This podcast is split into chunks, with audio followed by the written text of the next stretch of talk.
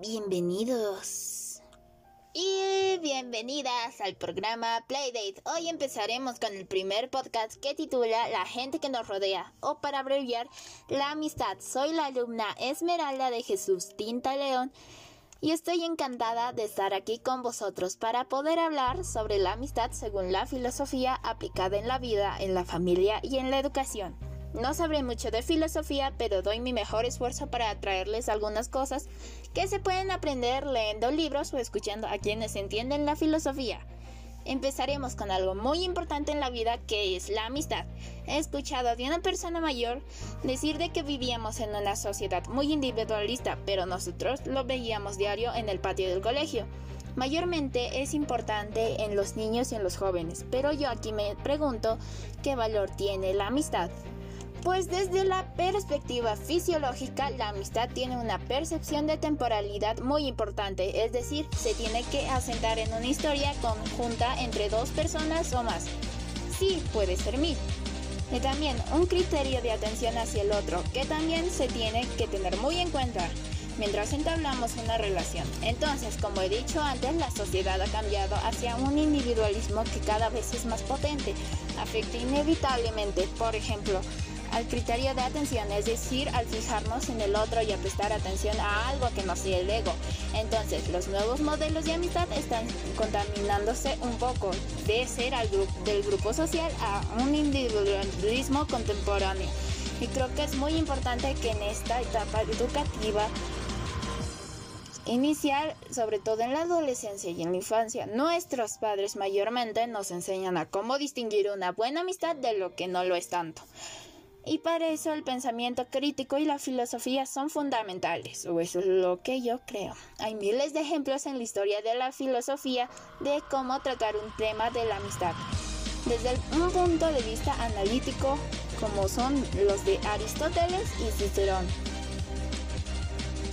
Cuando hacen un análisis sobre la amistad, Aristóteles dice que cualquier persona tendría que saber distinguir entre los tres modelos de amistad distintos. El primero es el que habla de un modelo de amistad utilitario, en el que los amigos se relacionan porque tienen una utilidad en común. Entonces la amistad durará lo que dure la utilidad y este es más importante hacérselo notar a la gente a la hora de evaluar a sus amistades. Es decir, bueno, tenemos una cosa en común que los dos nos apetece. Lo vamos a hacer, entonces la unión que tenemos entre tú y yo es en torno a esa utilidad. Luego hay un segundo modelo que creo que es el que todo el mundo tiene y es el de la diversión. Y la amistad, al igual que de la utilidad, dura lo que la diversión dure. Es decir, que de ahí no se pasa. El problema está en el tercer modelo, que es un modelo de amistad donde se tiene que trabajar la excelencia, la virtud, o como diría Aristóteles, es la arete, vendría a ser la excelencia, por si no lo sabías y ese modelo de amistad conlleva una percepción igualitaria, no solamente del otro, sino también del trato que tú le das y que recibes del otro. Entonces el concepto de amistad que hoy en día creo que cuesta más trabajo y que casi está casi desapareciendo, tiene mucho que ver con esta dificultad que tenemos de trabajar la alegría que te proyecta el otro en ti cuando el otro consigue, por ejemplo, un logro por su cuenta, es decir, esa honestidad de sentir que te valoran a ti al igual que tú valoras al otro que las alegrías tuyas son compartidas por otro es cada vez más complicado. Aristóteles también dice una cosa muy interesante y es que somos animales políticos. Animal es la parte más biológica, pero político viene de polis. Y es que necesitamos del grupo para desarrollarnos de lo que sea. Hay un experimento muy bonito que hizo la Universidad de Harvard en, según yo, 1950 y que hace tiempo salió publicado un resumen muy interesante en el Internet sobre el tema del estudio longitudinal que estuvo que hizo que durante 75 años con el mismo grupo de personas a los que año tras año desde que tenían 20 hasta que se han muerto se les ha ido a sus casas y se les ha interrogado en torno a su concepto de felicidad y se les ha hecho un análisis médico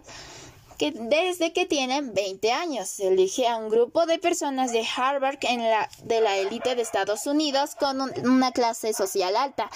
y otro grupo de la misma edad de un barrio pobre de Boston. Lo que buscaba de fondo es que hacía que una persona llegara anciano en un estado de salud bueno y con cierta felicidad. Y la conclusión, después de millones de datos recopilados, a la que llegan es que las personas que llegan a la vejez sanas y felices son ellas que han sabido hacer una buena selección de las relaciones sociales que tenían, de manera que no se trata de la cantidad de amigos que tengamos, sino de la calidad de las relaciones que tú vayas entablando a través de tu vida.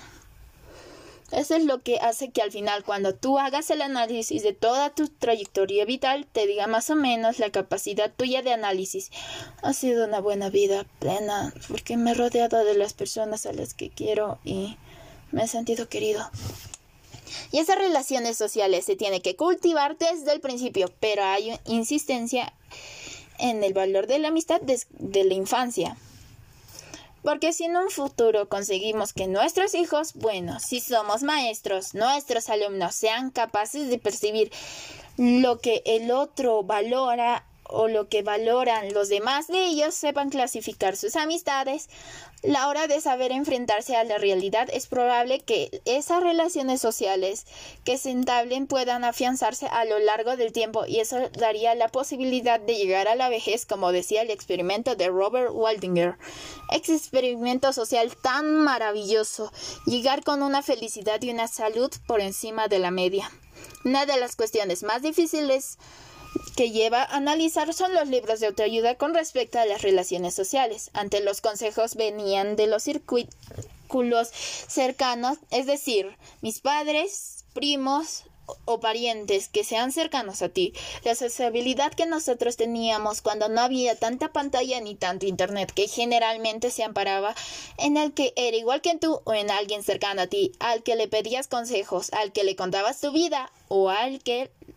confiabas pero desde el momento en el que el individuo empieza a ganar terreno en esta sociabilidad y las relaciones sociales se van virtualizando, el problema de la gente es que a la hora de encontrar un hombro en el que llorar, un hombre al que pedir consejos, es decir, a la hora de buscar a alguien en el que puedas amparar tus dudas, tus miedos, etcétera, etcétera, encuentras que es muy complicado porque no has sabido sembrar ese concepto de amistad, así que acudes a ayuda externa y la ayuda externa en algunos casos es de profesionales de la sanidad, así como un psicólogo, un psicopedagogo o un psiquiatra. En otros casos es el caso más común es los libros de autoayuda.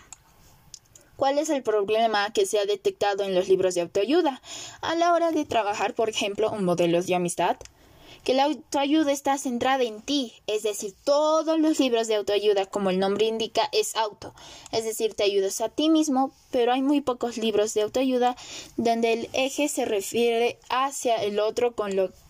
que intentar trabajar esa mejora de ti, teniendo en cuenta el otro no parece que el eje común del libro de autoayuda, así que al final intentas buscar un manual que no te conoce de nada, que no sabe absolutamente nada de ti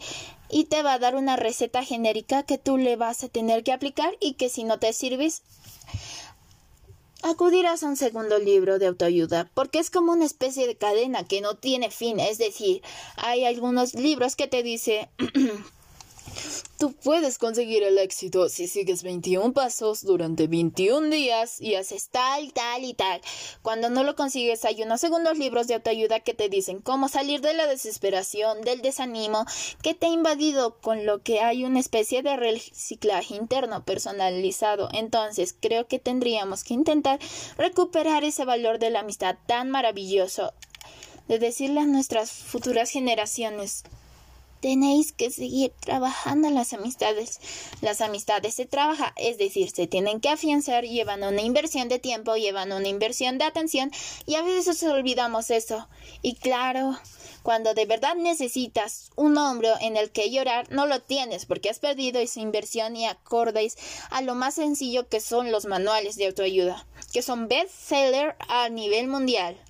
Te estoy recordando toda esa parte que comenté la importancia que parece que día de hoy que tiene la felicidad en nuestra sociedad. La frase con la que vamos a terminar sería